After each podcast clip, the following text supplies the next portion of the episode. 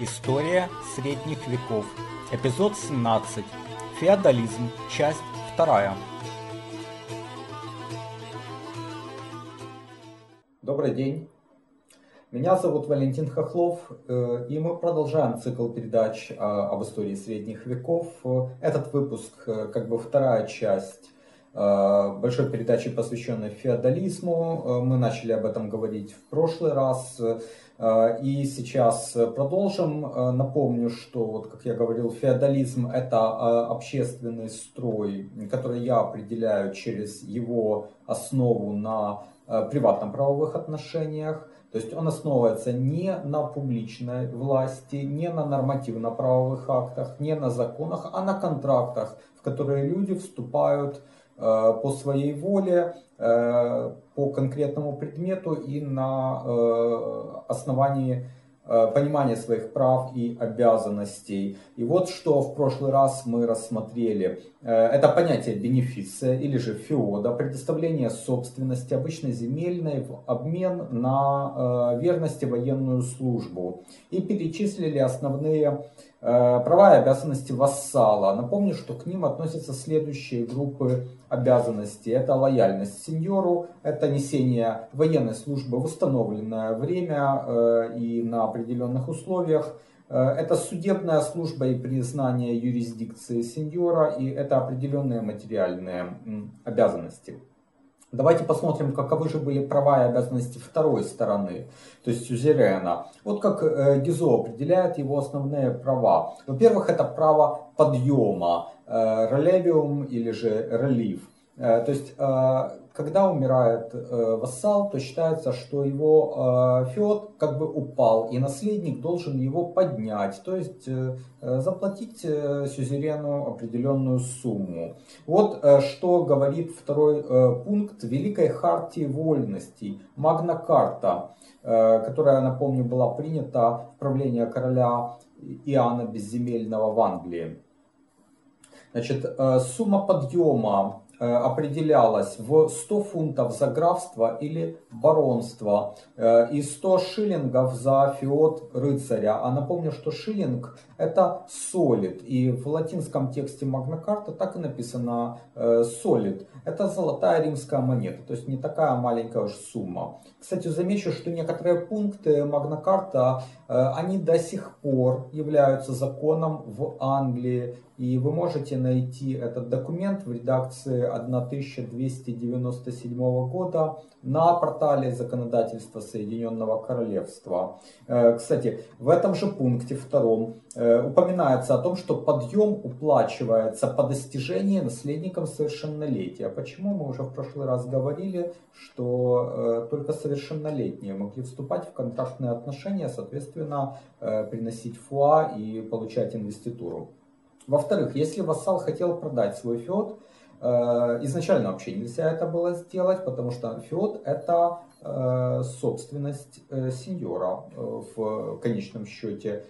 И нельзя было стать вассалом помимо воли сеньора. Но в конце концов были установлены определенные правила, и сеньор мог признать продажу феода вассалом и как бы при, принять нового вассала в обмен на уплату определенной стоимости, определенной суммы, обычно равной годовому доходу от феода.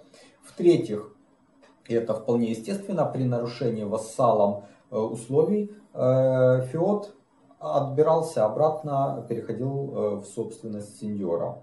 В-четвертых, сеньор имел право опеки над несовершеннолетними детьми вассала в случае смерти последнего. Правда, Гизо указывает, что это право было не повсеместным. Э, ну и напомню, что условия контракта э, каждый раз они являются индивидуальными, поэтому мы не можем говорить о чем-то таком, что вот всегда было, везде и так далее. То есть это все решалось каждый раз по-своему. Э, кроме того, весьма распространенным обычаем, как пишет Гизо, было то, что опека, то есть управление феодом несовершеннолетнего поручалось ближайшему кровному родственнику, а вот забота о самом наследнике поручалась такому родственнику, э, который не наследовал в случае смерти. То есть, грубо говоря, заботиться о вот, малолетнем наследнике мог тот, кто от его смерти ничего лично для себя не выигрывал. Это очень разумная мера на самом деле.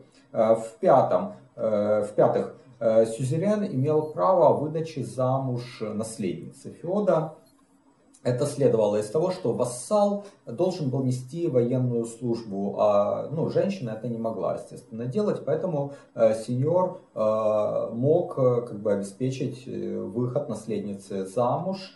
И вот иерусалимские ассизы говорят, э, что сеньор давал на выбор кандидатуры трех женихов, равных по происхождению наследницы Феода, либо умершему ее мужу, в случае, если это вдова, а если же она не выбирала ни одного из них, то должна была уплатить определенную сумму. А, и вот Гизо также указывает, что аналогичная практика, когда герцог выдавал замуж несовершеннолетних э, дочерей своих вассалов, существовала в Бургундском герцогстве в XIV веке.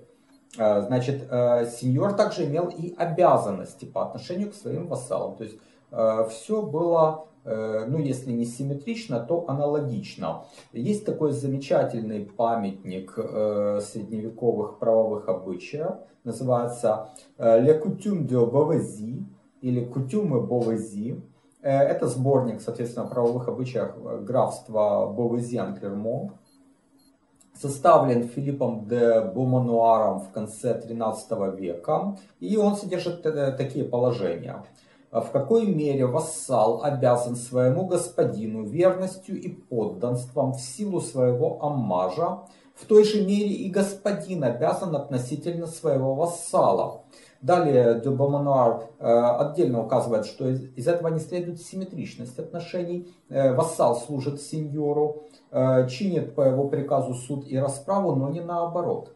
Однако он далее пишет, в случае соблюдения верности и преданности господина по отношению к вассалу простираются на то, что господин всячески обязан остерегаться, как бы не причинить вреда своему вассалу, и должен поступать он с ним кротко и по праву, обязан хранить и оберегать его в том, что он ему дал, так чтобы никто ему не наносил вреда или ущерба. Вы видите на экране вот это э, текст, правда он на старом французском, э, я сам не берусь переводить, потому что он сильно отличается от современного языка, но вот э, поверим тому переводу, который приведен в книге Гизо. Итак, мы рассмотрели отношения э, сеньора и вассала, как контракт между ними. Эту же оптику можно использовать применительно к другим отношениям в феодальном строе.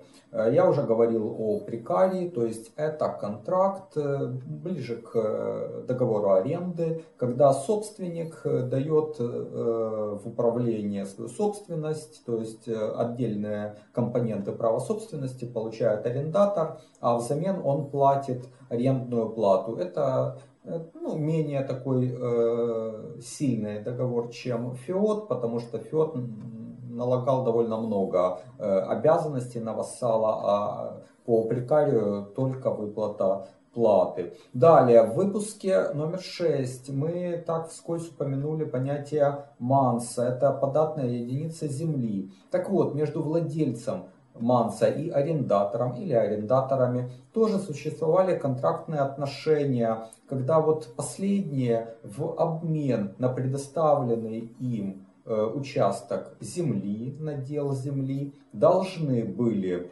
э, вот ему, владельцу, платить либо плодами своего труда, то есть это оброк, либо непосредственно трудом, то есть это барщина, это все контрактные отношения. Возникает логичный вопрос, а э, как эти отношения Э, обеспечивались, то есть как можно было обеспечить соблюдение контракта в условиях, когда не было государства, когда не существовали публично-правовые отношения, когда ни у кого не было монополии на насилие.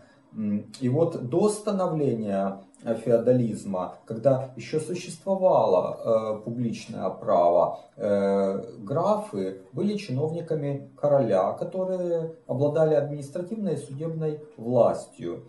Э, значит, э, это была традиция, унаследованная еще с римских времен. Если мы берем германскую общину, э, у них была другая система правосудия. Опять же, мы об этом уже говорили, так вот повторю, что эта система строилась на суде равных по положению человеку, который обвинялся.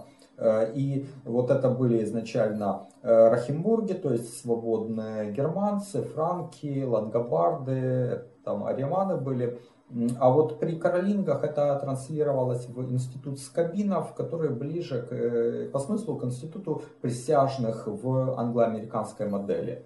Значит, а, феодализм приводит к тому, что обе эти системы несколько видоизменяются, значит, э, и в разной степени, в разной мере применялись разные положения э, к спорам разных сторон. Если мы возьмем споры между вассалами, то феодальная система первоначально следовала в контексте германской традиции, а именно она прибегала к суду равных. Созвал такой суд сеньор, а, но решение о виновности принимали э, вассалы. Одним из э, частных случаев этой системы является суд пэров. Значит, интересно, что этот же принцип работал в случае спора сеньора и его вассала, если этот спор касался феода. Э, значит, э, суд вершили другие вассалы. Гизо приводит ряд документов 11, 12, 13 веков, в каждом из которых упоминается суд равных. Вот э, я сейчас процитирую фрагмент из договора от 1109 года между графом Фландрии Робертом II, который держал это графство как феод от французской короны, и королем Англии Генрихом II, от которого э, граф держал какой-то другой феод.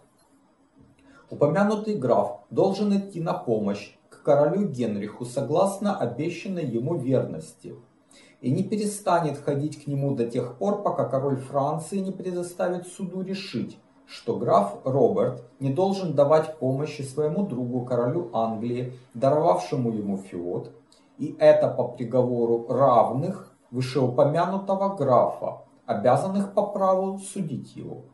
В том же случае, когда споры возникали э, между сторонами, которые не состояли друг с другом в э, феодальных отношениях, то есть не были э, сеньором и, и вассалом, э, и, или же этот вопрос между сеньором и вассалом не касался непосредственно феода, то есть выходил за рамки феодальных отношений, то дело разбиралось во дворе вышестоящего сеньора, подданными которого э, были обе стороны.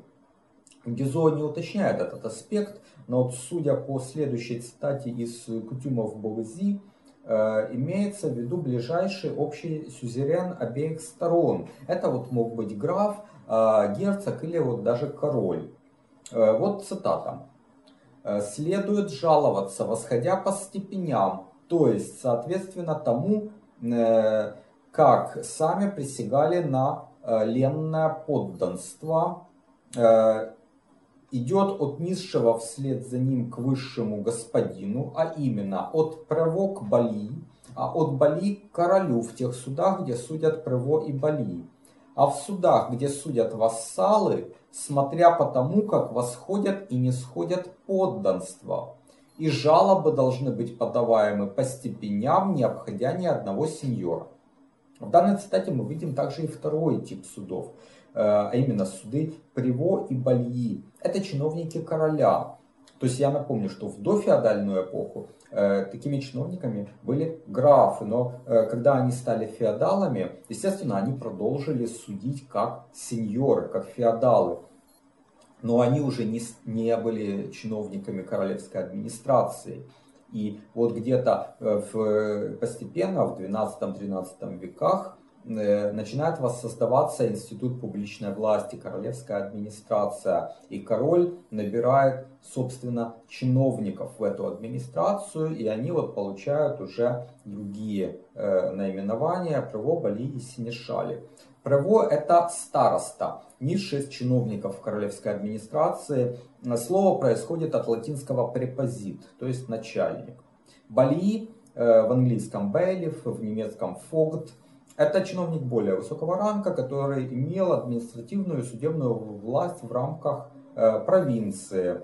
Значит, а синешаль это слово происходит от латинского сене или от готского сине, что значит старший. Э, и э, второй корень древнегерманский это скальк или шальк, слуга. То есть синешаль старший слуга. Первоначально это был слуга королей в мировинскую эпоху. Э, при первых капетингах это аналог министра. Но впоследствии эта должность была ликвидирована, потому что это был слишком могущественный человек. И уже при поздних капетингах синешалями называли чиновника ранга бальи только на юге Франции. А, кстати, от того же корня происходит слово марешаль или же маршал, как мы сейчас говорим. Э, здесь вот первый корень это маре или марха, древнегерманская, обозначает лошадь. То есть это слуга, который следил за лошадьми. Ну и впоследствии это транслировалось в э, ранг э, военачальника, маршала. А вот аналогичный по смыслу латинский термин комес стабули, граф конюшен, транслировался во французское коннетабль. Э, при Капетингах и Валуа это высший военачальник во Франции, а на ранг ниже стояли маршалы. Значит, далее, более болезненным вопросом является исполнение судебных решений, вот, становление феодализма, крушение публичной власти. Да, вот государство обладает монополией на насилие. Оно может заставить вас соблюдать контракты, соблюдать решения судов. А если нет государства, как быть? Возникают определенные заместители вот э, этих механизмов. Э, это судебный поединок и частная война. Но вот Гизо э, в некоторой степени приписывает появление этих механизмов дикости, грубости нравов. Я бы так не говорил. Это все же я рассматриваю как попытку общества найти какие-то механизмы исполнения судебных решений в условиях, когда нет государства и нет публичной власти. А в кутюмах Бавызи мы встречаем большое количество предписаний о том, как должна начинаться война, как делать объявления, э, за сколько времени предупреждать, сколько времени давать на подготовку, кто может и кто не может участвовать в войнах на стороне одного из воюющих. Также детально и до мелочей там прописаны условия проведения судебного поединка. Это все сделано для того, чтобы э, обеспечить честность и справедливость этих механизмов. То есть э, это э, не случайно. Вот поскольку государства нет, публичной власти нет, э, и э, фактически э, общество должно найти нечто, какие-то механизмы, которые э, могут это заменить и вот регламентировать допустимое применение насилия. Но кутюмы Бавази это 12-13 век. То есть ну, это все выросло из практики, э, как это все применялось в феодальном эм, обществе. И мы можем только предполагать, что 10-11 э, век, ну, это все не было регламентировано, и, конечно, наверняка там насилие применялось хаотично и бессистемно. А теперь мы можем подвести итог, в общем-то, феодальной э, системе отношений, сделать выводы об ее отличительных э, чертах, достоинствах и недостатках. Напомню, э, вот мой постулат. Основным принципом феодализма является опора на приватно-правовые отношения, то есть на контракты.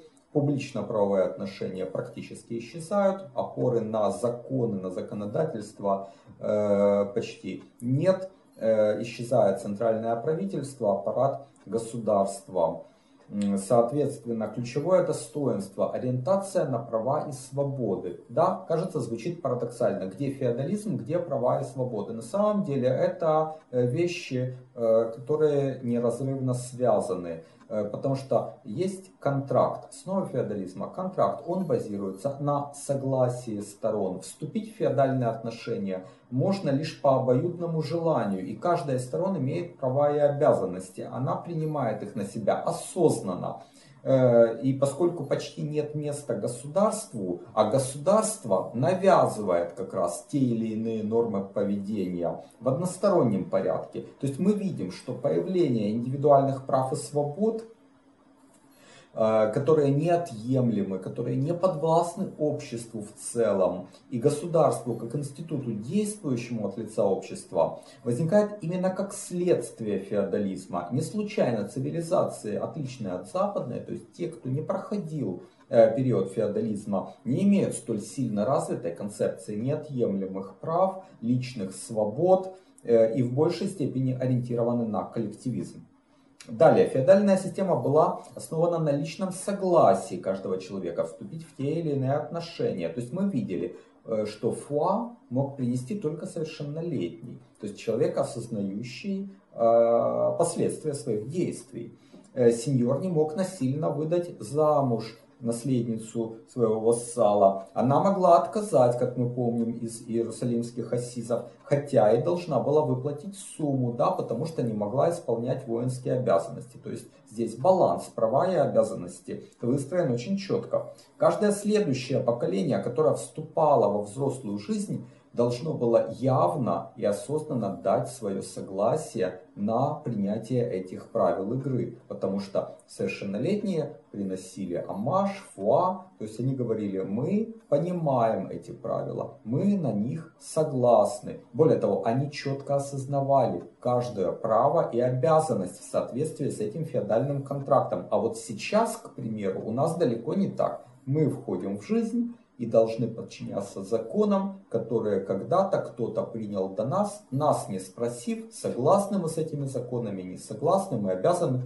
им подчиняться. И более того, мы многих норм права не знаем, потому что когда принимаются законы, э, никто не берет с нас каких-то подписей, что мы поняли этот закон и обязуемся его соблюдать. Мы сами должны следить за законодательством и понимать свои права и обязанности. А в феодальной системе все-таки все было э, более честно. Требовалось личное принятие каждого права и обязанности. Важно, что ни одно новое обязательство не могло быть наложено на вассала без его согласия.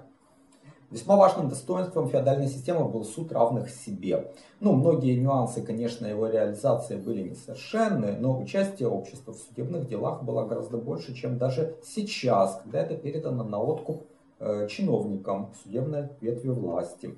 Э, далее, присущая феодальной системе отсутствие монополии на власть имела, конечно, свои недостатки, но имела и достоинство, полезное следствие, возможность сопротивления неправовым решениям и действиям э, сеньоров, даже королей. Вот, например, пункт 61 Магна Карта говорит, что 25 избранных баронов могут преследовать короля за нарушение им положения этого документа. Они могут опираться на все общество, захватывать замки, земли, имущество короля с целью побудить его к исполнению Магна Карта.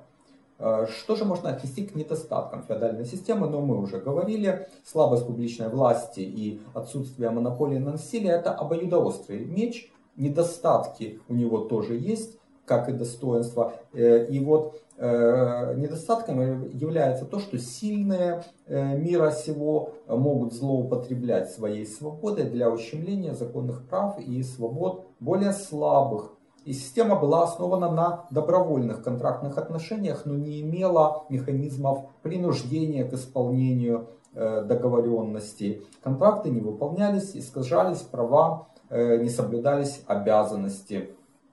Э, частные войны и судебные поединки, да, они были, но это было хорошо для того, у кого были ресурсы, чтобы это все проводить. Соответственно, этот недостаток привел к краху феодальной системы, э, потому что общество почувствовало потребность в восстановлении публично-правовых институтов, которые могли бы защитить э, соблюдение прав и свобод любых лиц. Э, второй недостаток феодализма, как отмечает Гизо, это возрастающее неравенство. Ну, здесь есть связь с тем, что я только что сказал, то, что сильные как бы злоупотребляли правом, захватывали э, феоды э, более слабых. Начиная с XI века наблюдается консолидация феодальных владений, возрастание неравенства даже вот среди феодалов. Э, вот это сродни проблеме монополий в системе э, свободной конкуренции, рыночной конкуренции. Мы знаем, что такая проблему. Есть монополии, это действительно зло, потому что они злоупотребляют своей рыночной силой, и э, защита от злоупотребления, она требует обращения к какому-то институту публичной власти, которого, естественно, в феодализме не было. Далее, Гизо указывает на слабость горизонтальных связей в феодальной системе. Ну вот я тут не вполне согласен. Почему? Э, к примеру, я являюсь клиентом интернет-провайдера, вы тоже, поскольку смотрите это через интернет. Э, связан ли я с другими клиентами своего провайдера? У меня есть с ним контракт, а у других клиентов свои контракты. Я их не знаю, они меня не знают, мы никак не связаны. Это недостаток системы.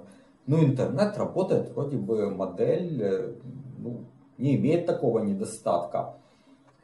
А, и э, получается, что вот это, э, ну, как бы э, не, не то, что можно назвать недостатком, это особенность контрактной системы. Но э, далее Гизо пишет, э, упрекает феодализм в чрезмерном преобладании личной независимости. Я вот с этим категорически не согласен в плане того, что это недостаток. Да, есть рациональное зерно. Свобода всегда связана с ответственностью. Не все люди готовы брать на себя ответственность за свою жизнь, за свое благополучие, свою собственность и хотят, чтобы о них заботился какой-то общественный институт, вот тоже государство. А феодализм это напротив время неслыханной свободы, но недостатком является то, что не все готовы брать на себя ответственность и нет возможности обеспечить э, э, э, соблюдение своих прав. Вот одним из решений этой проблемы, как я уже говорил, был возврат к государству, э, и это намечает переход от феодализма к абсолютизму. Но возникает в высоком средневековье и альтернатива. Люди для отстаивания своих интересов объединяются в разнообразные ассоциации. Это гильдии, цеха, это университеты и коммуны. И в них э, я вижу зарождение институтов современного гражданского общества. Не следует забывать, что в части тогдашней Европы также традиции местного самоуправления существовали еще с римских времен, но в других странах они возникают именно в средние века. Это знаменитое магдебургское право, аналогичное ему Любекское и Кульмское право. Так вот, Любекское право действовало в Таллине, Риге, частично в Новгороде, а Магдебургское во Владимире Волынском, Львове, Вильнюсе, Бресте, Гродно, Каунасе, Луцке, Житомире, Черновцах, Ровно, Киеве, Минске, Могилеве, Смоленске, Чернигове и Гомеле. Это в порядке получения этого права. Наконец, есть еще один недостаток, о котором Гизов вскользь только упоминает. Это то, что наследственная система феодов привела к закрытию социальных лифтов.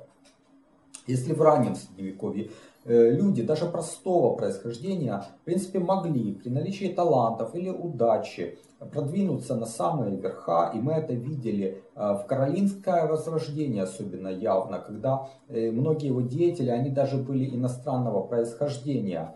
Но с середины 9 века социальные лифты быстро закрываются, и структура общества цементируется. Почему? Потому что феоды передавались по наследству. Если вы не были сыном феодала, вам было сложно продвинуться, получить собственность, стать знатным человеком. Почти невозможно. Лишь в правлении Филиппа IV, это на рубеже 13 и 14 веков мы видим, как незнатные люди продвигаются наверх по вертикали королевской администрации, то есть как чиновники, но не как феодалы, конечно же. А вот с момента становления феодализма, то есть с правления Карла Лысого и Людовика Заики, наоборот, возникают феодальные династии, э, наследственные великие дома Европы, э, которые будут играть очень большую роль в высоком средневековье. И об этих великих домах, о герцогах и графах мы и поговорим в следующий раз. А вот из э, этих двух выпусков я хочу, чтобы вынесли ключевой вот такой месседж. Феодализм это общественный строй с минимальной ролью государства почти полным отсутствием публично-правовых отношений. Он базируется на контрактных отношениях. Стороны вступают в них добровольно. Каждая из сторон знает свои права и обязанности. Вот несмотря на несовершенство правовых механизмов, все-таки именно оттуда проистекают понятия неотъемлемых прав, личных свобод. Это время неслыханного подъема индивидуальности, зарождения институтов гражданского общества. Именно поэтому в настоящее время мы наблюдаем то противоречие между западной цивилизацией, которая прошла период феодализма, и другими цивилизациями, которые не имели такого опыта, и поэтому в них индивидуальность и личная свобода не играют такой роли. Это, на мой взгляд, самое важное, что мы должны вынести из истории средних веков. Я благодарю вас за внимание. Э, спасибо и до новых встреч.